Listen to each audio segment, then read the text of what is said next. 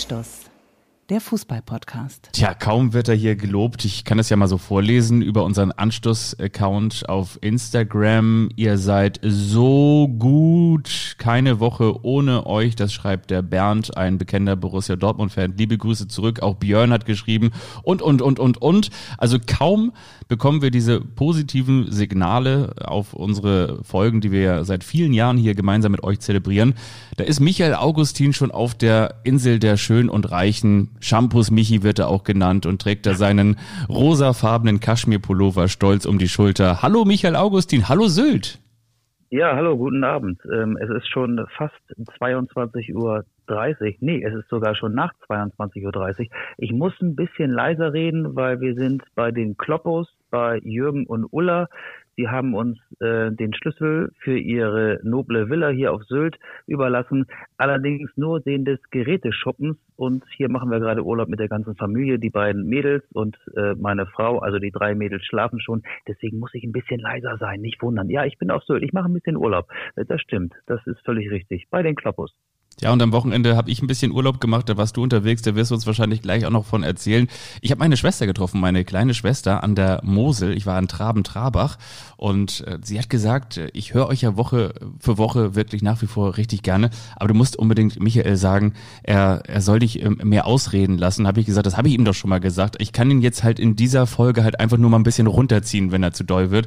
Aber ansonsten, nein, ganz liebe Grüße auch von meiner Schwester an dich, lieber Michael. Und Papa, jetzt wird mir hier das Mikrofon gerade so ein bisschen weggerissen, denn was, was, was macht denn Jörg Dahlmann auf mal hier? Und jetzt schauen Sie noch mal, schauen Sie noch mal dieses Tor aus der Olli-Cam, aus der Olli-Cam. Da kommt die Flanke rein vom Brand am zweiten Pfosten Modest und der Olli Kahn, der rutscht da auf seinem Hosenboden runter und fletscht die Zähne. Der Olli Vulkan, er bricht wieder aus der Titan und der Olli Kahn, der fletscht die Zähne gibt's ja gar nicht, gibt's ja doch. Olli Kahn, er brodelt wieder. Darüber werden ja, wir auch reden, oder? Ja, der Kahnsinn. Wir können auch gleich mit dem Kahnsinn einsteigen oder wollen wir frontal reingehen mit den Breaking News des Tages? Äh, können wir auch vielleicht mal machen. Ja. Pellegrino Matarazzo ist nicht mehr Trainer beim VfB Stuttgart. Das ist eigentlich schade. Der war ja fast drei Jahre Trainer in Stuttgart und ich habe mir nach drei Jahren endlich seinen Namen gemerkt. Er heißt nämlich Pellegrino und nicht Pellegrini. Er heißt Matarazzo und nicht Materazzi oder so ähnlich. Pellegrino Matarazzo ist nicht mehr Trainer beim VfB Stuttgart. Schade eigentlich, aber vielleicht auch nachvollziehbar, weil wer nach neun Spieltagen noch gar nicht gewonnen hat, der hat dann eben auch nicht mehr so viele Argumente auf seiner Seite. Oder wie siehst du das? Ich sehe das so wie in den Rezensionen von Booking.com. Da steht doch auch drin, dass man nach 1000 Übernachtungen auch mal die Matratze wechseln sollte. Und ich glaube, das hat Sven Mislint hat jetzt einfach mal getan und hat gesagt, okay, ich schaue mir das jetzt nicht länger an. Nein, aber um nochmal auf die Personalie zurückzukommen. Man muss dazu sagen, er war ja immer mal so ein bisschen Jens Keller-esk, immer mal so ein bisschen angezählt und es gab immer mal ein paar Schwächeperioden und in den vergangenen Schwächeperioden hat man dann auch des Öfteren an ihm festgehalten und ist mit ihm ja auch durch die ein oder andere Krise gegangen. Und ich glaube, wie sagt man so schön, jetzt trauen wir dem Trainer nicht mehr zu, dass wir gemeinsam unsere Saisonziele realisieren können. Ich glaube, das ist dann die logische Konsequenz und uns bleibt hier aus diesem Podcast nur zu sagen, gute Besserung von hier oben. Ja, null Siege, fünf Unentschieden, vier Niederlagen, zuletzt 0-1 verloren. Natürlich gegen den Tabellenführer Union Berlin, klar, gegen die Eisernen kann man verlieren, aber in Summe war es dann vielleicht die eine Niederlage zu viel. Äh, Sven Mislintat, du hast ihn schon angesprochen, könnte jetzt sagen, es gibt noch Reis Baby. Das könnte aber auch Ruven Schröder sagen, der Manager von Schalke 04 nach der 0 zu 4 Packung in Leverkusen. Ich glaube, da wird Frank Kramer auch nicht mehr so lange Trainer sein. Und Thomas Reis, es gibt noch Reis, Baby. Thomas Reis, der war ja schon mal im Sommer Thema bei Schalke 04. Ich könnte mir vorstellen, dass die beiden zusammenfinden, wenn es bei Misslint hat, nicht vorher schon ins Reisregal greift. Es gibt Reis, Baby, ja. Ja, ja, das, das stimmt. Im, er, er war ja, das war ja auch das große Thema vor dem Revier-Derby ist es ja dem nicht, vor dem, vor dem Pott-Derby, nein, vor dem, auf jeden Fall vor dem Derby zwischen Schalke und, und Bochum haben sie es ja auch nochmal angesprochen, dass Thomas Reis großer Kandidat war und Kramer so die B-Lösung wurde. Jetzt wird die B-Lösung zur A-Lösung, erinnert mich so ein bisschen an Jens Lehmann 2006. Aber okay, ich kann es mir wirklich sehr gut vorstellen. Die Fans haben auch schon Kramer rausgerufen am Wochenende. Und ähm, Thomas Reis ist ja vor allen Dingen auch dafür bekannt, dass er sehr, sehr gute Arbeit leisten kann oder sehr, sehr gute Arbeit leistet und hat ja auch sehr, sehr überraschend in der vergangenen Saison den VfL Bochum zum Klassenerhalt geführt. Ich hätte ja, übrigens ihm das Baby. auch. Ja?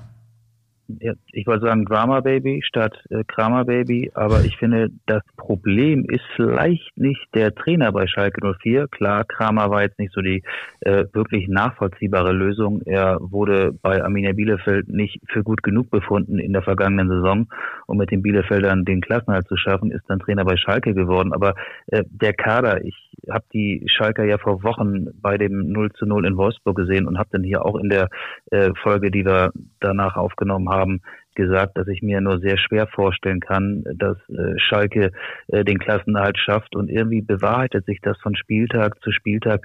Das ist fußballerisch zu wenig und vorne Sebastian Polter und Simon Zerodde äh, jetzt als Sturmduo aufgeboten in Leverkusen. Ich glaube, die stolperten da mehr auf den Rasen. Ähm, ich weiß gar nicht, wie viele Torschüsse die insgesamt hatten. Äh, es war aber eine sehr dürftige Leistung. Und deswegen ist, glaube ich, dieser Trainerwechsel, der sich da ja anbahnt, auch nachvollziehbar. Aber trotzdem muss man sagen, ähm, der Kader von Schalke 04 ist auch gerade ebenso, dass man sich vielleicht mit, mit, mit, mit einer großen Energieleistung Hoffnung auf den Klassenhalt machen kann. Aber wir haben ja eine lange Winterpause dank der WM in Katar und ich könnte mir vorstellen, dass der Schalker Kader wie viele andere Kader auch dann noch ein bisschen face geliftet wird. Du meinst, wenn der Klassenerhalt Holter die Polter ist auf Schalke, könnte auch ein Folgentitel sein. Aber wir haben ja unseren Folgentitel sehr, sehr selten an Schalke 04 ausgelegt.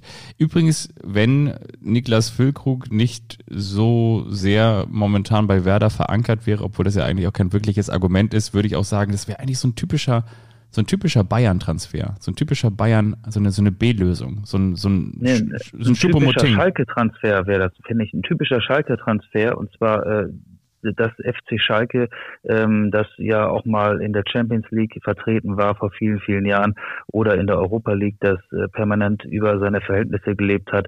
Und ähm, es sind ja auch äh, früher viele Bremer nach Gelsenkirchen gewechselt. Das wäre so ein typischer Schalke-Transfer, Transfer, aber äh, das Schalke der Nullerjahre, muss ich dazu sagen. Komm, jeder zwei. Ich sag Fabian Ernst und Mladen Kristajic. Und du? Ich sage Ailton und Ailton. Und Frank Rost.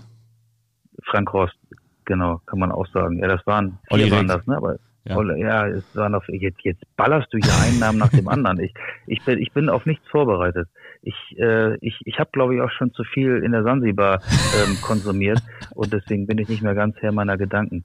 Nein, kleiner Spaß. Aber ich würde mit dir auch gerne äh, später ein bisschen ausführlicher noch über Niklas Füllkrug reden, aber mhm. da wir gerade schon beim FC Schalke waren, die Schalke haben ja 0 zu 4 verloren bei Bayer Leverkusen und bei Leverkusen ist ja nicht mehr Gerardo Seoane Trainer gewesen, sondern Xavi Alonso, kann man sagen, dass er, Xavi Alonso, der ja ähm, bei Bayern München äh, auch in der Bundesliga spielt, aber zuletzt die zweite Mannschaft von Real Sociedad San Sebastian trainierte, kann man sagen, dass er trotzdem der Gegenentwurf von Bayer Leverkusen ist? Also Leverkusen, das sind die, die nichts gewinnen und Alonso ist der, der alles gewinnt in seiner Karriere, Weltmeister, zweimal Europameister, Champions League-Sieger, sowohl mit dem FC Liverpool und Real Madrid. Also ich finde, mehr Gegenentwurf geht doch eigentlich gar nicht, oder? Nee, und er wird sich wahrscheinlich auch mit ganz viel Stolz unter seinem Jeanshemd, unter sein drei Tage Bart und wahrscheinlich auch äh, über sein gepflegtes Brusttattoo geschrieben haben im, im, Lebenslauf 4 zu 0 gegen ähm, 4 zu 0 gegen 0 zu 4. Ähm, ja, absolut. Ich, ich meine, es gibt auch viele Gegenentwürfe, Klammer auf, Klammer zu, Marc van Bommel äh, von ehemaligen Weltklasse-Spielern, bei denen es nicht funktioniert, äh, erfolgreich in eine Trainerlaufbahn zu, zu ähm, gelangen. Aber in, in diesem Fall sieht es auf jeden Fall so aus, als sollte der Erfolg aus seiner aktiven Zeit auf seine Trainerlaufbahn abfärben. Ja, genau. Es ist ja seine erste wirklich große Trainerstation in einer äh, bedeutenden Liga. Also nichts gegen Real Sociedad San Sebastian, aber das war die B-Mannschaft, die zweite Mannschaft. Deswegen muss man noch ein bisschen vorsichtig sein. Aber er hatte aufgeknüpft. Ne? Ich habe auch äh, viele Brusthaare erkannt. Ähm, ich konnte sie nicht alle nachzählen, weil dafür war er nicht lange genug in einer äh, Close Ab-Einstellung, aber ähm, da sind eine Menge Brusthaare und die waren auch alle schön gestutzt ne, oder alle schön in eine Richtung gekämmt. Ich habe das auf jeden Fall ähm, sofort bemerkt, dass er da auch ein bisschen was äh, unterm Hemd noch präsentieren wollte. Und wir haben eine Situation bei Bayer Leverkusen, das ist auch geil, wie wir diese Rampe in Richtung Oliver Kahn und Borussia Dortmund bauen, aber trotzdem noch einmal, ich weiß aus Insiderkreisen, dass auch Heiko Herrlich bei den Spielern sehr, sehr beliebt war damals in Leverkusen, aber dass er eben diesen Makel, in Anführungsstrichen, wenn man das in diesem Zusammenhang überhaupt sagen kann, diesen Makel wohl gehabt haben soll, dass er zu lieb war für diese ja, für diese vor allen Dingen auch internationalen Profis, die da hingekommen sind, weil sie natürlich das viele Bayer-Geld der Bayer AG genommen haben und äh, entsprechend da natürlich auch Bayer Leverkusen immer ein Verein gewesen, der wie so ein Durchlauferhitzer funktioniert, wo du dann viel spielen kannst, um dich für größere internationale Vereine zu empfehlen. Und genauso eben dieses, in Anführungsstrichen, in Gänsefüßchen möchte ich mal sagen, Makel war es bei Gerardo Seoane, der unfassbar beliebt gewesen sein soll bei der Mannschaft, aber es eben am Ende nicht hinbekommen hat, aus ihr eben ein Team zu formen, das dann entsprechend auch erfolgreich ist. Weil ich meine, Bayer Leverkusen, das ist für mich schon, schon länger ein Rätsel gewesen, dass du so lange vor allen Dingen mit diesem Potenzial an diesem Trainer festgehalten hast, weil zwischen Erwartungshaltung und Realität klaffte da wirklich eine riesengroße Lücke.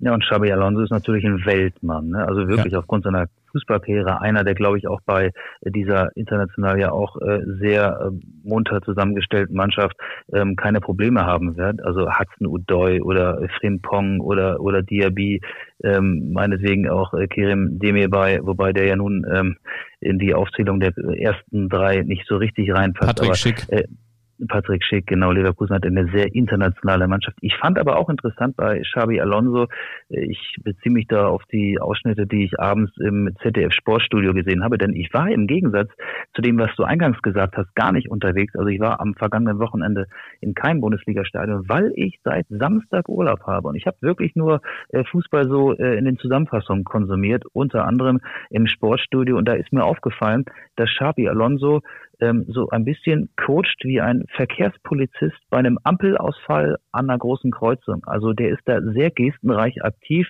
Man versteht auch nicht immer, was er will oder was er wollte, aber es hat offenbar komplett funktioniert und ist bei den Spielern genauso angekommen, wie er es äh, gemeint hatte. Dafür spricht ja der hohe Sieg, das 4 zu 0 gegen Schalke.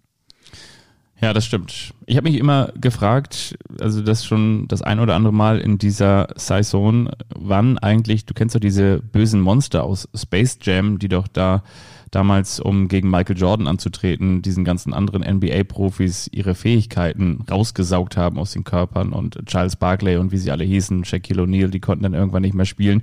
Und das ich hast mich, du schon mal gesagt. Ja. Du hast schon mal irgendwas über Space Jam in diesem Podcast erzählt und ich war da jetzt auch nicht so wirklich im Bilde.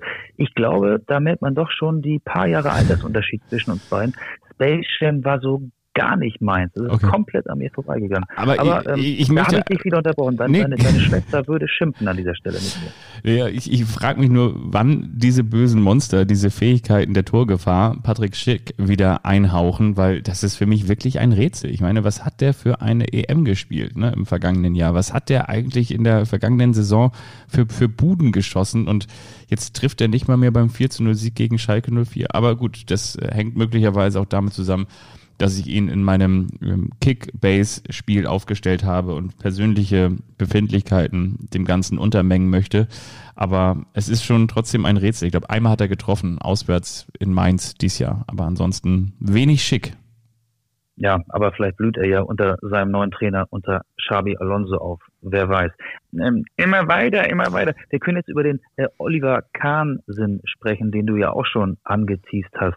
Ähm, ich fand, das war eine sehr witzige Szene, ähm, als er da voller Frust und voller Wut nach dem späten Ausgleich der Dortmunder durch Modest ähm, unter seinem Klappstuhl ja fast verloren ging, weil er, glaube ich, auch ein bisschen zu wild war auf diesem Stuhl, wie so ein äh, störrisches Kind am Essenstisch, das noch nicht so richtig mit Messer und Gabel umgehen kann.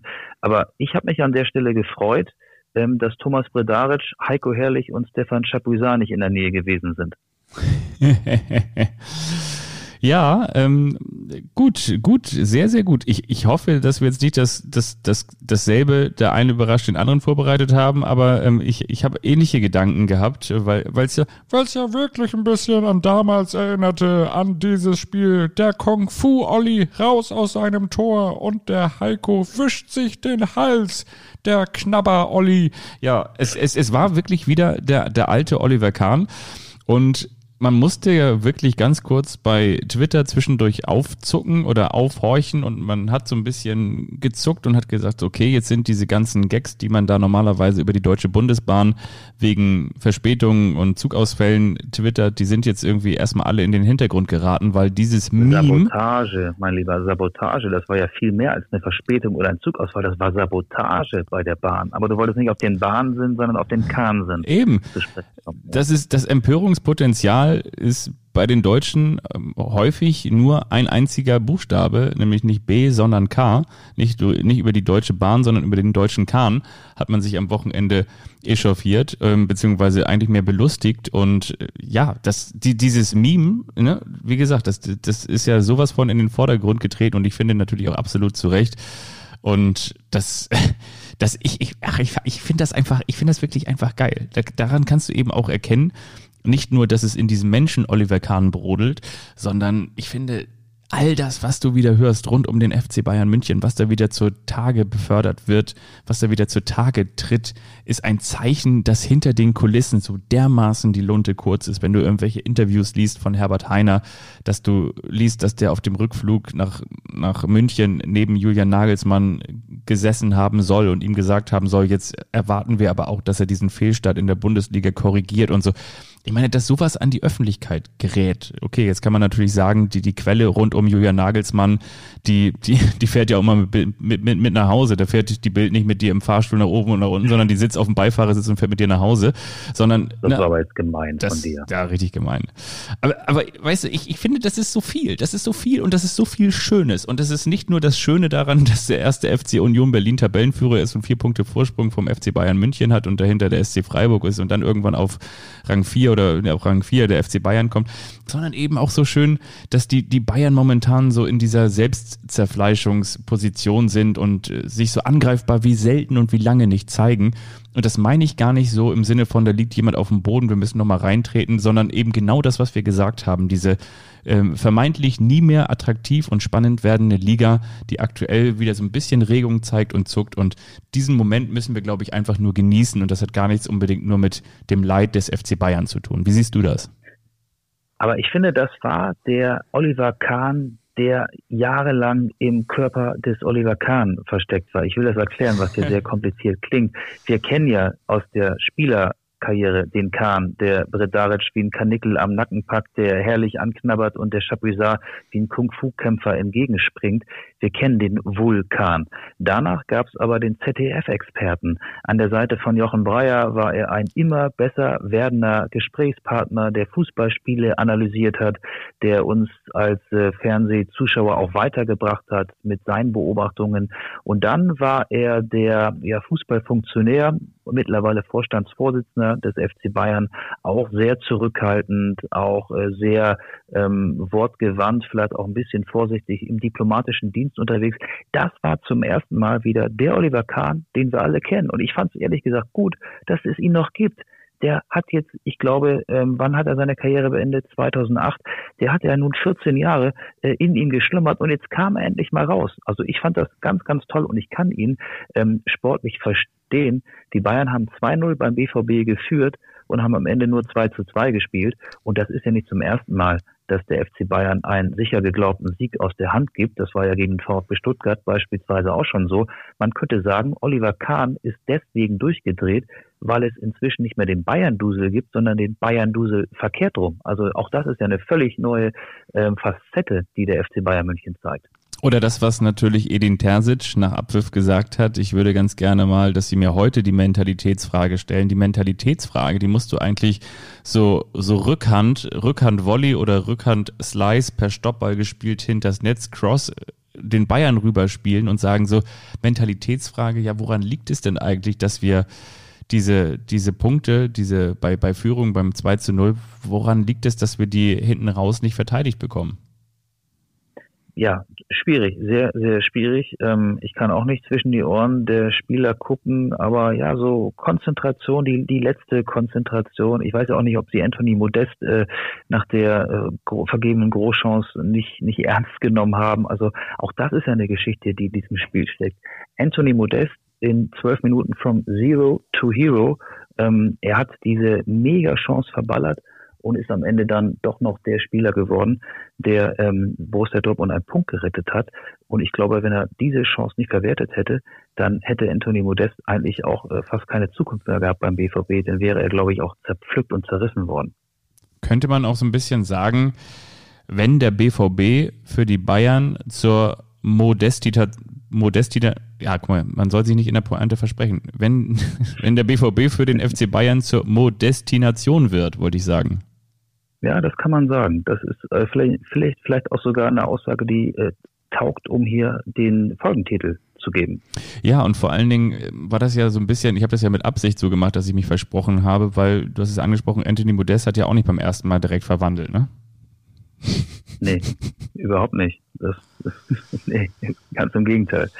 Ähm, Hast du das denn gesehen irgendwo in, in, in, so einer in so einer Kultkneipe? Ich kann mir so vorstellen, auf Sylt, da da sind noch so, obwohl mittlerweile bei der Zone gezeigt wird oder bei Sky, da sind noch so alte Premiere, so schwarz-gelbe Premiere-Schilder oben an den Kneipen dran und da werden auch noch so so Tulpengläser heißen sie, glaube ich, ausgeschenkt, wo man unten noch diesen diesen Tropffänger über den den Sockel stülpt und ähm, wenn du schon so zwei Schlucke genommen hast, fragt dich schon so ein, so ein genervter Wirt in so einer Raucherkneipe, möchten sie noch eins? Hast du so in diesem Ambiente dieses Spiel verfolgt? Ja, jetzt muss ich dich leider enttäuschen, weil ich am Samstag noch gar nicht hier war. Ich bin ah, erst seit Sonntag hier bis Donnerstag und das Spiel habe ich ähm, auch abends erst in der Zusammenfassung gesehen im Sportstudio. Ach, okay. Ja, ich habe es äh, an der, du wolltest ja sicherlich gerade fragen, ich habe es ich hab's an der Mosel gesehen und habe tatsächlich, ähm, das, das darf man eigentlich gar keinem erzählen. Ihr dürft jetzt übrigens nicht denken, dass wir so wenig übereinander Bescheid wissen, sondern Michael hatte mir das schon gesagt, dass er erst am, am Montag auf die schöne Insel fährt. Aber ähm, ich habe es natürlich schon wieder vergessen. Ich habe es wirklich am, am Samstag geschaut. Wie gesagt, ich war an der Mosel am Wochenende zu einem Familienwochenende und dann haben wir am Abend so ein bisschen gekocht und ich habe so ein bisschen was geschnibbelt und dann stand es irgendwann 0 zu 2. Und das war wirklich so der Klassiker, dass ich dann irgendwann gesagt habe, okay, jetzt können wir auch in Ruhe essen, jetzt mache ich mal dieses Tablet aus. Ja, und dann haben wir irgendwann noch ein bisschen was gespielt. Und dann habe ich irgendwann gesagt, okay, dann lese ich mir das mal durch, ob sie jetzt irgendwie verdient 0 zu 2 oder 0 zu 3 oder 0 zu 4 verloren haben. Und dann ist es 2-2 ausgegangen. Ja, ihr habt was gekocht und äh, Kahn ist übergekocht. Ich würde gerne noch ähm, eine steile These aufstellen. Eigentlich ist es gar keine These, sondern ich habe handfeste Beweise.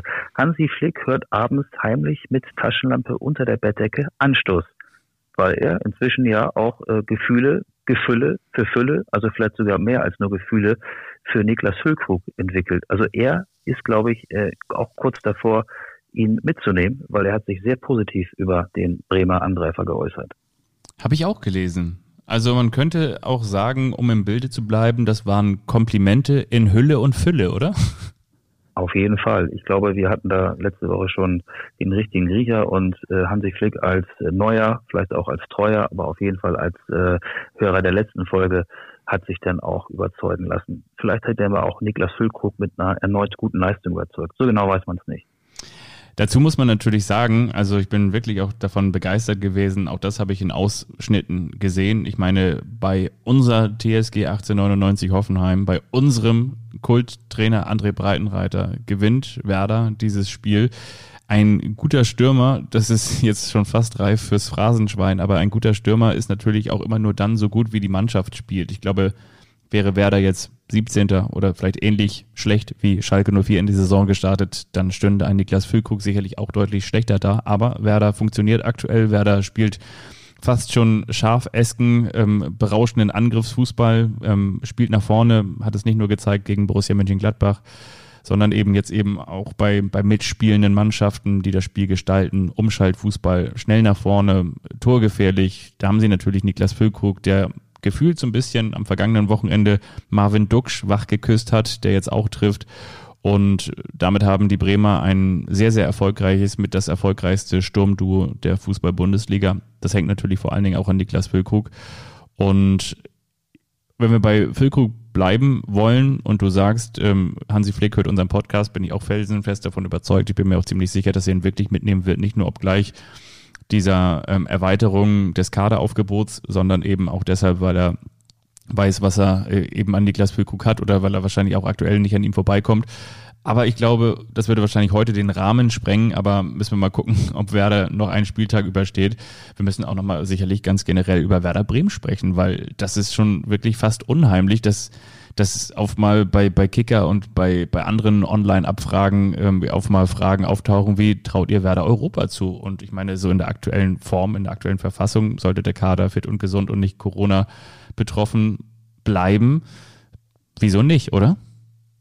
Ja, den Auswärtsbremern schon, den Heimbremern äh, nicht so recht. Also ja, die Frage ist ehrlich gesagt noch zu früh.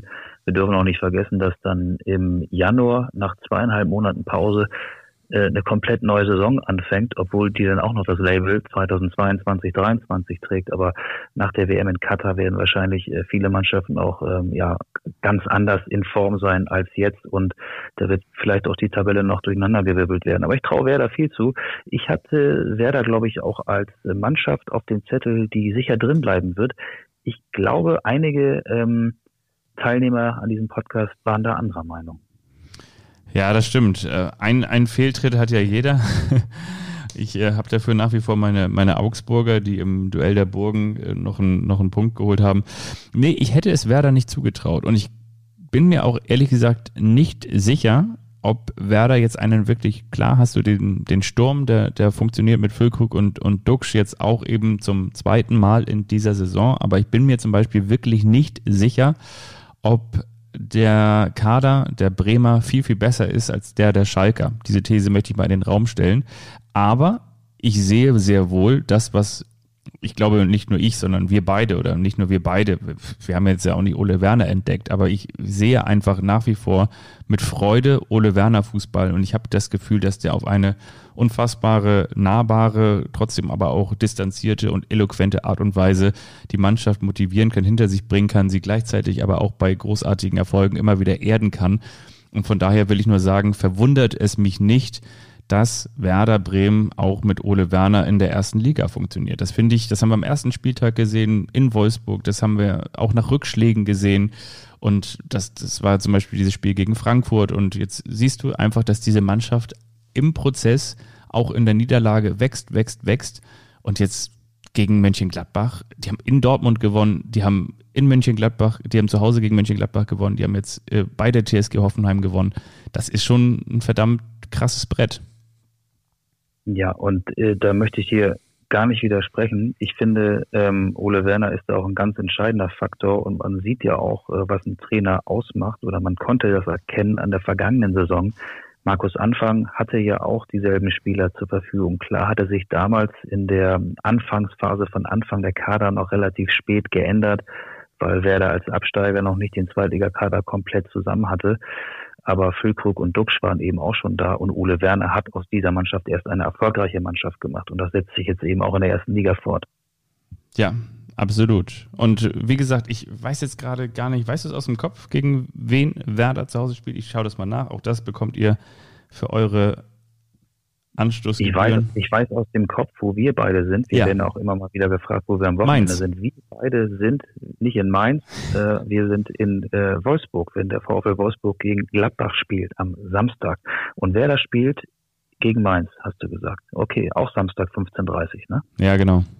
Ja, ja, guck mal, dann können wir doch zuhören, wie die Bremer da möglicherweise gegen Mainz ähm, gewinnen. Wobei das ist ja ein Heimspiel, da ist es denn ja nicht ganz so gut. Keine Ahnung. Ich habe da keine Tendenz, kein Gefühl.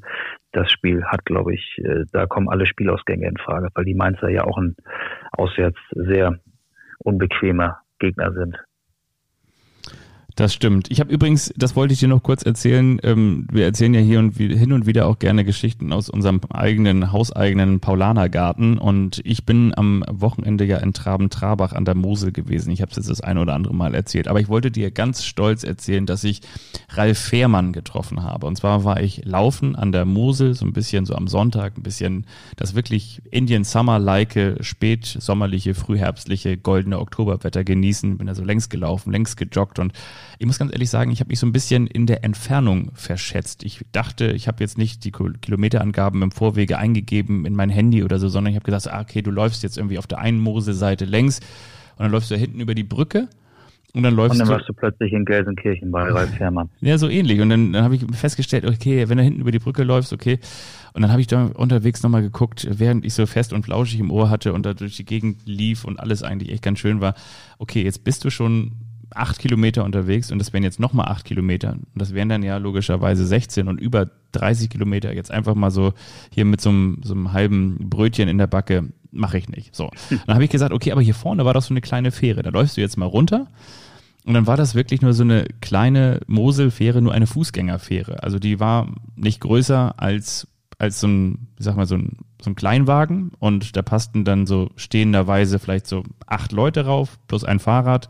Und die wurde von einem wirklich sehr alten Rentner betrieben. Das war für mich Ralf Fährmann. Und dann habe ich gesagt, ich habe übrigens jetzt kein Geld dabei. Aber ich ähm, würde ganz gerne auf die andere Seite, weil sonst hätte ich genau den gleichen Weg wieder zurücklaufen müssen. Und das war ein bisschen schattig auf der einen Seite. Und da habe ich ihn mit großen braunen Augen angeguckt und habe gesagt, ich würde ganz gerne mit auf die andere Seite. Und dann hat er zu mir gesagt, Sie haben kein Geld, dann kann ich Sie auch nicht mitnehmen. Da habe ich ihn gefragt, okay, habe ich noch meine Jacke so genestelt. Kennst du das, wenn man so in so einer Jacke nestelt und man weiß aber eigentlich, da ist gar nichts drin? Das ist so ein bisschen so, wie wenn man, wenn man neben einem Kumpel steht an der Bar und dann so, dann so sagen möchte, so, komm, ich lade dich ein. Und man weiß aber eigentlich, der andere will einen einladen, beziehungsweise man hat eigentlich sein Portemonnaie auch vergessen. Man, ah, ach, und dann sagt er, ah, nee, komm, ich mach das schon. Dann ist man so ein bisschen erleichtert. Und ich dachte, okay, aus dieser Situation hilft er mir jetzt vielleicht, indem er sagt so, ach komm, junger Mann, ähm, ich nehme sie jetzt mit. Ich habe mir auch gesagt, ich habe mich so ein bisschen verschätzt. Ich wollte eigentlich da hinten rüber über die Brücke, aber das ist noch ein bisschen weit weg. Und habe ich ihn gefragt, was kostet denn eigentlich hier so eine Fahrt? Hat er mich angeguckt? Für sie 1,50. Und dann, und dann habe oh. und dann habe ich gedacht, okay. Und, ähm, und dann meinte er so, ich fahre jetzt nämlich auch rüber. Und dann ist er, und das ist natürlich auch die Menschheit im Jahr 2022, dann ist er mit der leeren Fähre rübergefahren, um die Leute von der anderen Seite rüberzuholen, aber hat mich nicht mitgenommen. Ernsthaft? Ernsthaft. 1,50. Nein, Doch. das ist ja nicht wahr. Das ist ja nicht wahr. Ich hätte gedacht, dass die Geschichte ganz anders ausgeht, dass er streng gespielt hat. Dass wir heiraten. Hat, dich, ja, dich, dich so ein bisschen im Unklaren zu lassen und sich am Ende natürlich mit auf die andere Seite nimmt. Das ist ja dreist. Kacktyp. ja, dann lieber Ralf Fährmann bei S04, ne? Wo ist der eigentlich, wenn man ihn braucht? Wo ist der eigentlich, ja? Aber ich habe schon geguckt auf die Anschluss-Playlist, da müssen wir was anderes draufpacken, weil Don't Pay the Ferryman von äh, hier ist er, Christe Berg ist, ist schon drauf, von daher müssen wir, lasse ich mir was anderes einfallen, beziehungsweise habe ich mir natürlich auch schon was anderes einfallen lassen. Ja, ähm, ich habe auch schon einen Song, den kann ich auch mal eben nennen. Äh, Wie sieht's aus in Hamburg von Tomte, weil ja am Freitag der FC St. Pauli gegen den HSV spielt. Ich weiß nicht, ob wir jetzt noch so ausschweifend auf das Spiel eingehen wollen. Oder also, mich würde es auf jeden Fall interessieren. Bist du da eigentlich Reporter? Nee, ich bin äh, da auch noch im Urlaub. Ich bin erst Samstag mit dir wieder im Einsatz in Wolfsburg. Ich gehe aber hin. Ich habe ich hab eine Karte und gucke mir das ganz privat an. Ich glaube aber, das letzte Mal, dass der Hamburger SV ein Derby gegen den FC St. Pauli gewonnen hat, das war, als noch La Soga traf. Stimmt das? Nee, das war in der letzten Saison und zwar in Hamburg. Also in Hamburg sind sie ja beide, diese Spiele. Das war im Hamburger Volksparkstadion. Da hat der HSV das letzte Mal ein Derby gewonnen. Stimmt, stimmt, stimmt. Im, im, ja, genau, im, im, stimmt, hast recht. Im, Im letzten Jahr, ja, war das Kittel oder so? Ja, stimmt, irgendwas war da, ne? Oder egal, ich, ich komme jetzt nicht auf den Torschützen, ja? Unter normalen Umständen ähm, wird der HSV auch dieses Spiel gewinnen. Also ein Spielverlauf für den FC St. Pauli, der ähm, zum Sieg führt, müsste ungefähr so aussehen. Frühe Führung, vielleicht so drei, vier Minuten nach Anpfiff. Dann äh, Pyro-Regen aus dem Gästeblock, ganz viele Pyros, die auf den Rasen fliegen. Spielabbruch und das Spiel wird dann für St. Pauli gewertet. Das wäre eigentlich der einzige Spielverlauf, der dazu führen könnte, dass St. Pauli dieses Derby gewinnt. Kannst du dich noch an meine Schlagzeile aus der zweiten Liga vom vergangenen Anstoß äh, Erfolgspodcast erinnern? Ähm, HSV gegen Kaiserslautern 1 zu 1, ne? Habe ich gesagt. Klautern. Hast du gesagt, hast du gesagt, ja. Das, das Spiel, das ist übrigens das einzige Spiel, das ich am vergangenen Wochenende in voller Länge gesehen habe. Nicht im Stadion, sondern bei Sport 1. Ja, aber vielleicht noch ein paar ernste Sätze zum FC St. Pauli. Ähm, da sieht's ja nicht mehr ganz so gut aus. Drei Punkte Vorsprung vor dem letzten Tabellenplatz. St. Pauli ist in der Abstiegszone angekommen. Ähm, wenn ich gefragt werde, warum steht so schlecht um St. Pauli? Ich bin ja ein sehr zahlenlastiger Mensch im Fußball. Natürlich ist das nicht immer die Erklärung, aber dieses, äh, was, was ich jetzt sage, ist zumindest eine Teilerklärung. St. Pauli hat in der vergangenen Saison 61 Tore geschossen in der zweiten Liga. An 47 Treffern waren Daniel Kofi und Guido Burgstaller beteiligt, entweder als Torschützen oder als Torvorbereiter. Und ich glaube, das ist schon mal eine ganz große Erklärung. Und der Rest findet dann auch zwischen den Ohren statt. Wenn man Lauf hat, dann kann richtig was Großes entstehen. Das sieht man momentan beim SC Paderborn beispielsweise. Das sieht man auch in der ersten Liga bei Union Berlin. Und das Gegenteil ist ein Antilauf und den hat St. Pauli gerade. Ja, das stimmt. Das, das ist mir auch aufgefallen. Und ansonsten kann man irgendwie diese, diese zweite Liga, finde ich, nicht so wirklich definieren. Also, ja, der HSV ist da relativ dominant, hat jetzt aber trotzdem eben diesen, diesen Punkt aus der Hand gegeben da oder diese zwei Punkte aus der Hand gegeben zu Hause gegen Kaiserslautern. Paderborn verliert gegen Darmstadt, aber gewinnt danach souverän wieder auswärts 3 zu 0.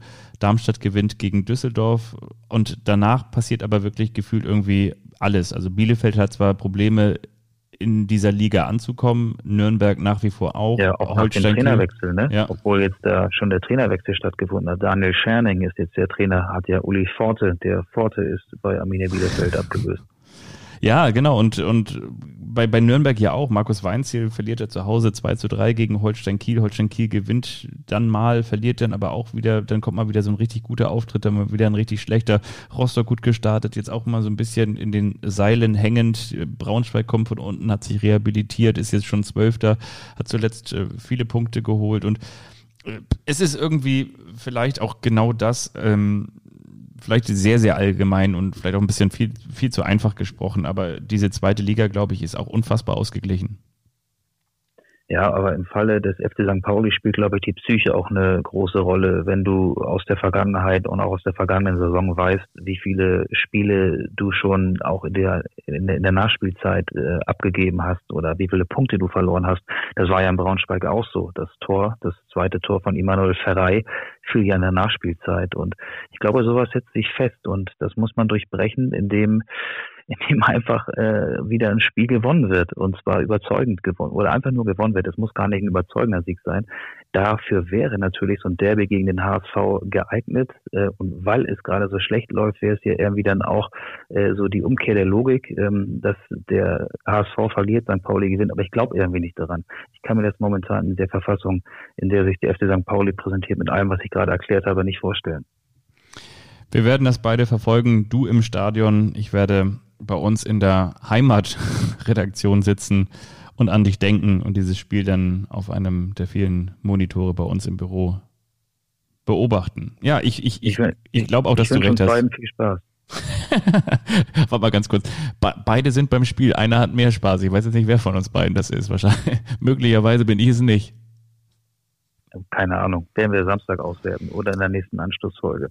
Fahren wir Samstag eigentlich mit dem Zug? Ja, ne? Ja, würde ich sagen. Also, Volksnah, oder? Das, das, sollten wir machen. Volksnah und ähm, da kann man noch ein bisschen was arbeiten. Und da hat man noch mehr Zeit, sich auf äh, intensive Deep Talk, auf intensive Gespräche einzulassen. So wie letztes Mal, als hier der betrunkene Werder-Fan aus Schleswig-Holstein. Ja, ne, das war doch, das war ganz schön. Ja, stimmt, aber den werden wir nicht sehen, weil die Fans der Gastmannschaft fahren in eine andere Richtung. Die fahren an den Niederrhein. Wobei es gibt auch viele Borussia Mönchengladbach-Fans in Norddeutschland. Vielleicht lernen wir wieder so einen äh, netten Fahrgast kennen. Wunderbar. Wollen wir den nächsten Halt unserer kleinen Reise in der Kultrubrik machen? Unbedingt.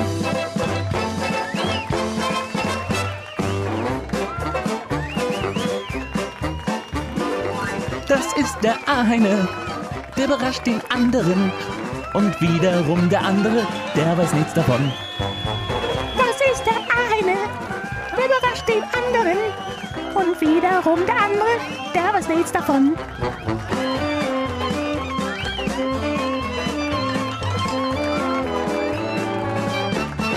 Der eine überrascht den anderen. Und, liebe Freunde, da sind wir wieder. Ist jetzt eigentlich durch diesen sehr, sehr schönen Jingle deine Familie aufgewacht oder schläft sie noch? Zum Glück schläft sie noch, aber ich muss ganz ehrlich sagen, äh, einmal stand meine Frau schon äh, hier in der Tür und hat äh, den Finger auf den Mund gelegt. Ich weiß nicht, was sie damit sagen wollte. Vielleicht wollte sie mir andeuten, ich soll noch die Zähne putzen, aber das habe ich schon gemacht. Wir, wir nehmen Nee. heute übrigens die Ja. erste Anschlussfolge auf mit geputzten Zähnen. Also ich habe heute schon zweimal die Zähne geputzt. Ich habe schon das Abendputzen ähm, hinter mir. Weißt du, was sie eigentlich damit andeuten wollte? Sie wollte sagen, ihr müsst unbedingt noch auf Ra Raphael Giekewitz zu sprechen kommen, weil der macht doch auch immer diese, diese, diese, diesen Fingerzeig in Richtung Werder-Fans. Nein, okay. Ja, äh, jetzt, jetzt, jetzt willst du ja wieder unbedingt deine Augsburger in den Podcast ähm, einfließen lassen. Der war verletzt übrigens, ne, beim 1 zu 1 gegen Wolfsburg. Das stimmt wieder. Ähm, wollen wir anfangen? Soll ich anfangen? Möchtest du anfangen? Das kannst du dir aussuchen. Okay, dann beginne ich jetzt einfach mal und sage, wir haben ja schon über viele Oliver Kahn-Ausraster gesprochen. Wir reden natürlich noch einmal über das Bayern-Spiel zu Gast bei Borussia Dortmund am 24. Spieltag 1999. Es war ganz genau der 3. April. Weißt du noch, wie dieses legendäre Spiel, das unter der Führung von Bernd Heinemann durchgeführt wurde, ausging? Nee, keine Ahnung. Weiß ich Zwei wirklich nicht. zu zwei. Weißt du, wer die Trainer damals waren? 99, ähm, das war bei Bayern München, Ottmar Hitzfeld. Und bei Borussia Dortmund war das, boah, das ist jetzt echt schwierig, 99, Borussia Dortmund. War das, Er war mal Teil der Nationalmannschaft. Matthias Sammer? Nee, das war vor Sammer noch. Er war mal Teil der Nationalmannschaft. Mit Rudi Völler zusammen. Rudi Völler und Michael. Ach, Skibbe, ja klar, Michael Skibbe, ja. Ich lese dir ganz kurz Die Aufstellung vor. Der, ich stand im Tor. und ähm, genau davor Thomas Helmer, Sammy Kufur, Thomas Linke, Michael Tarnath beim FC Bayern München, Thorsten Fink, Thomas Strunz, Stefan Effenberg, Mario Basler, Mehmet Scholl. Klingt so ein bisschen wie die aktuelle Folge des Doppelpasses. Vorne im Sturm Carsten Janker. Trug damals allerdings keinen Janker, sondern ein Trikot. Aber ich möchte mit dir über Borussia Dortmund sprechen. Wer stand damals im Tor? Äh, Stefan Kloß. Nein. Es Stefan Kloß stand nicht im Tor. Ach, dann war es 99. Jens, Jens Lehmann war das schon, ja. Es war Jens Lehmann in der Abwehr. Da gab es nicht Frank Baumann, sondern hatte auch eine Glatze, ist glaube ich mittlerweile Lehrer, Ach, Carsten Baumann. Carsten Baumann. Das Ganze neben dem Kokser Jürgen Kohler. und einem der ewige Brasilianer. Ivan Nilsson. Nee, der, DD. Ja, natürlich, DD. natürlich. DD. Im Mittelfeld möchte ich mit dir auf ähm, einen Mann, der damals zum richtigen Zeitpunkt an das Lupfen dachte, sprechen. Lars Ricken. Natürlich. Dann natürlich nochmal die Heusoße. Die Heusoße. Wer war das? Andi Möller. Natürlich. Andi Möller. Dann möchte ich mit dir kurz auf den Mann eingehen, der mittlerweile in Bayern, allerdings eher bei den bayerischen Schwaben, die Geschicke leitet. Äh, bei deinen Augsburgern. Ja, Stefan genau. Reuter. Stefan Genau. Reuter. Dann sprechen wir, ich glaube, der ist mittlerweile äh, Spieler, Scout, aber hatte damals ein großes Erbe äh, in der Hand, das er allerdings wie eine Ming-Vase fallen ließ und das in tausend Teile zerbröselte. Und zwar sollte er mal Manager werden beim FC Bayern München, hat aber nicht so hundertprozentig funktioniert. Ah, Nährlinger. Christian. Nährlinger. Und dann gibt es noch einen Mann, der heißt eigentlich Miroslav, wurde aber nur Mickey genannt. Nicht Mickey Beisenherz. Miki Stevic. Das ist richtig. Und dann vorne noch der Doppelsturm und auf den kommst du von ganz alleine. Ähm, das war einmal Schappi, Ja. Stefan Chapuisat und Heiko Herrlich. Und natürlich Heiko Herrlich. Das war damals die herrliche Auf Auswahl und äh, das herrliche, geschichtsträchtige Duell der Dortmunder gegen die Bayern. Oder das Duell der Dortmunder ja gegen die Bayern, bei dem Oliver Kahn gefühlt zum letzten Mal so ausgetickt ist wie jetzt am Wochenende. Aber da hat er nur Plastikstühle verletzt, wenn überhaupt, und keine Menschen. Das war ganz gut. Aber es gab ja auch schon Vorstandsbosse beim FC Bayern München, die deutlich intensiver an ihrem Stuhl geklebt haben als Oli Kahn, ne? Uli Hoeneß zum Beispiel, ne? Zum Beispiel. Bin ich jetzt schon dran oder Ja, kommt da noch? Nee, das, das, das, das war's. Ich wollte mit dir die Dortmunder durchgehen. Bist du jetzt ein bisschen enttäuscht? Ich dachte, ich wollte es einfach, weiß ich, ich muss das jetzt diplomatisch ausdrücken. Ich wollte nicht, dass es so laut ist bei euch zu dieser späten Also Stunde. nein, ich, ich, ich dachte, dass du jetzt noch ganz, ganz viele Aufstellungen mit mir durchgehen willst oder so. Ähm, aber pass auf, dann lehn dich zurück, mach's dir gemütlich, mach dir noch eine äh, Weinschorle auf. Eine Weinschorle auf ist auch geil. Ne? Man kann sich ja schlecht eine Weinschorle aufmachen. Eine Flasche Mineralwasser und kombiniere sie mit Wein. Ähm, ach, mach was du willst. Hör mir am besten zu. Ich mache jetzt, äh, wir alle kennen ja das Schlagzeilenorakel. Da dichten wir ja Schlagzeilen. Ich habe ein bisschen recherchiert und habe Schlagzeilen gefunden, die am vergangenen Wochenende nach Erst- oder Zweitligaspielen entstanden sind. Ich lese sie dir jeweils vor und du sagst mir, in welcher Zeitung oder in welchem Online-Portal sie entstanden sind. Kannst du mir folgen? Ja, sehr, sehr gut. Freue mich sehr. Okay, pass auf. Erste Schlagzeile. Viertes Remis in Folge. UW. Hertha kann nur noch unentschieden. UW? Mhm. U. Das ist ja, U ist ja der Buchstabe für unentschieden, so in Kurzform. S Sieg, U unentschieden, N Niederlage. Also nicht O, W, sondern U und ein neues Wort, W und ein Ausrufungszeichen noch. Ich tippe, das ist äh, die, die Tageszeitung in Berlin. Nee, das ist die Bild. Oh, okay, ja, klar. Doch, ja, ja. Stark. Pass auf, jetzt, jetzt kommt noch eine. Ähm, also insgesamt kommen, je nachdem, wie lange du Lust auf das Spiel hast. Ich lese dir die nächste Schlagzeile vor. Libero geschont, Abwehr patzt, Standardhorror, Eintracht ohne Hasebe nicht ganz dicht. Nicht ganz dicht. Ähm, das ist ein Online-Portal. Und zwar, das ist, ähm, boah. Äh, Online-Portal sind sie ja alle ja gut, mittlerweile. ne? äh, Rhein-Ruhr, sag ich. Nee, es ist wieder die Bild. Also ich habe es auch online gelesen, bild.de. Ähm, jetzt kommt die nächste. Leverkusens Brasilianer feiert unter dem neuen Trainer seine Auferstehung. Vom Saulinho zu Paulinho. Nicht der einzige Xabi Alonso-Effekt. Vom Saulus zum Paulus, vom Saulinho zum Paulinho. Alter Schwede, ey. Das ist, oh. also entweder ist das wirklich, das ist Kicker, oder? Ja, Ja, das stimmt. ist, das ist wirklich Kicker at its best, ja. Vom Saulinho zum Paulinho. Da möchte ich nur sagen, liebe Kolleginnen und Kollegen, gute Besserung von hier oben. Herrlich. Ach, ist das So, geil. pa- pass auf, weiter geht's. Folgenschwerer Fehlschuss. Kittel wird zum Unglücksraben des HSV.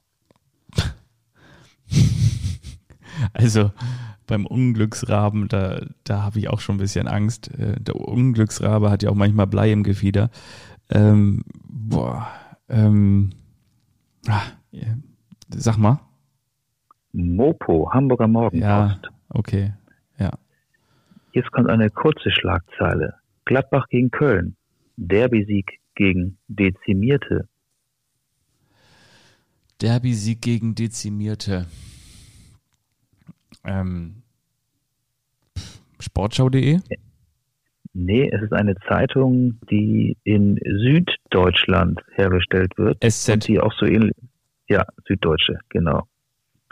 Ähm, das hier wird dir gefallen. Irre zweite Halbzeit. 3 zu 2 Sieg nach 0 zu 1 Rückstand. Holstein Kiel dreht Partie in Nürnberg. Wo war das zu lesen? In den Kieler Nachrichten. Richtig. Jetzt kommt eine Schlagzeile, die hat mir nicht so gefallen. Äh, Anführungsstriche unten, einfach scheiße, Anführungsstriche oben. St. Pauli nach Last-Minute-Pleite sauer auf sich selbst. Abendblatt. Nee, aber du bist in der richtigen Stadt. Ham- äh, Bildzeitung Hamburg. Nee, Morgenpost, Hamburger Morgenpost. Mopo, okay, ja, okay. Genau. So, pass auf. Jetzt kommt was aus der Stadt, in der du auch beruflich oft zu tun hast. Die Einzelkritik. Die Roten in Noten. So waren die 96 Spieler in Heidenheim in Form. Neue, neue Presse. Ja, das stimmt. Ähm, jetzt Grüße. kommt was äh, aus dem Ruhrgebiet. Borussia Dortmund. Kopftreffer mit dem Fuß. Bellingham will sich bei Davis entschuldigen. Ich glaube, das ist auch Kicker, oder? Nee, Reviersport. Ah, okay, Reviersport. Jetzt kommen deine Augsburger. Augsburg, Wolfsburg 1 zu 1. Giftgipfel, treten, würgen, kratzen. Ähm, die, die Augsburger Allgemeine. Nee, wir hatten die schon. Äh, das ist die Zeitung mit den wenigen Buchstaben. SZ. Der erste ein B, Nee. nee, und äh, der, der erste ein B, der zweite ein I, der dritte ein L. Und dann das D. Du? Ja, Ich genau. möchte lösen. Ja. Stark. Und jetzt kommt, jetzt kommt eine Kultzeitung ähm, mit folgender Schlagzeile. Breitenreiters Breitseite, Doppelpunkt. Hoffenheims Coach kritisiert Schiedsrichter nach dem Werder-Spiel. Kicker. Nee, das ist eine Zeitung, die oft über Werder Bremen berichtet und auch oft sehr gut informiert. Deichstube. Ah, nee, Sücker, Ja. Sück, Sücker Kreiszeitung, oder? Ja, genau, Kreiszeitung Süke. Okay, ja. So, zwei Schlagzeilen habe ich noch. Hamburger Ansprüche, zweite Bundesliga. HSV bleibt nach 1 zu 1 gegen Lautern oben, ist aber unzufrieden. Wenn du das rätst, dann bist du ein wahrer Meister. Ja, das ist dann irgendwie. Ist es ein Hamburger? Hamburger Unternehmen? Hamburger ähm, Tageszeitung oder Hamburger Portal? Nee, aber wird von vielen Hamburgern gelesen, weil viele Hamburger äh, da sind, wo die Zeitung erscheint. Keine Ahnung was. P Pinneberger Tageblatt. Sylter Rundschau. Und da, da steht ebenfalls heute in der Sylter Rundschau auf der Titelseite Bestsellerautor Frank Schätzing dreht Videoclips am Sylter Strand. Du kannst dir vorstellen, was ich morgen machen werde. Du wirst äh, nicht zum Sylter Strand gehen. Doch, ich will den aufspüren. Ich will doch da mitspielen im Videoclip. Da will ich rein. Da will ich, da will ich doch gezeigt werden. Ja, das So, so, so, so bin ich doch. Ich will da in die Öffentlichkeit. Ich will, dass man mich sieht und dass man mich zeigt. Dass jeder weiß, dass ich hier bin. Das stimmt. Das stimmt, ja. Ähm, das, war sehr schön. Das ist echt, echt schön. Und, und da merkt man auch wiederum, äh, unsere, unsere Schlagzeilen aus unserem Schlagzeilen-Orakel, die, die sind nicht von, von ganz so weit fern hergeholt, oder? Manchmal stimmen sie wirklich. Manchmal stimmt Wie sie. in deinem Fall 1 zu 1 HSV gegen Kaiserslautern. Ja, schön. So. Ähm, also wir, wir packen auf die Playlist, du hast gesagt, ähm, das kannst du ja, glaube ich, von, von deiner Warte aus am besten machen, oder? Die, die Ja, Anstoß-Playlist mit Songs ich- Würdest du noch Snow mit Informer raufpacken? Weil du hast gesagt, im Winter muss man erstmal auf die Form achten, wie die sein wird nach der WM. Und im Winter ist ja Snow, also deswegen, wie Informer werden die Mannschaften nach der WM sein? Ja, finde ich sehr gut. Von mir gibt's wie gesagt, äh, wie sieht's aus in Hamburg von äh, Tomte. Die Frage können wir am Freitag spät abends nach dem Derby zwischen St. Pauli und dem HSV beantworten und dann etwas ausführlicher auch nächste Woche wieder in diesem Podcast. Das finde ich sehr gut. Dann habt noch eine schöne Zeit auf der Insel, wie man so schön sagt, auf der Insel und äh, macht euch einen wunderschönen Aufenthalt und dann bleibt alle gesund. Natürlich liebe Grüße, vielen Dank an alle, die geschrieben haben. Macht das gerne weiter über Podcast, ähm, Anschluss Podcast bei Instagram oder bei Twitter sind wir natürlich auch da, wo die, wo die, wo die großen Medien vertreten sind. Da gehören wir auch hin. Und ansonsten eine schöne Woche euch allen. Und ich bin am besten per Flaschenpost erreichbar in den kommenden Tagen. Mach's gut. Tschüss. Tschüss.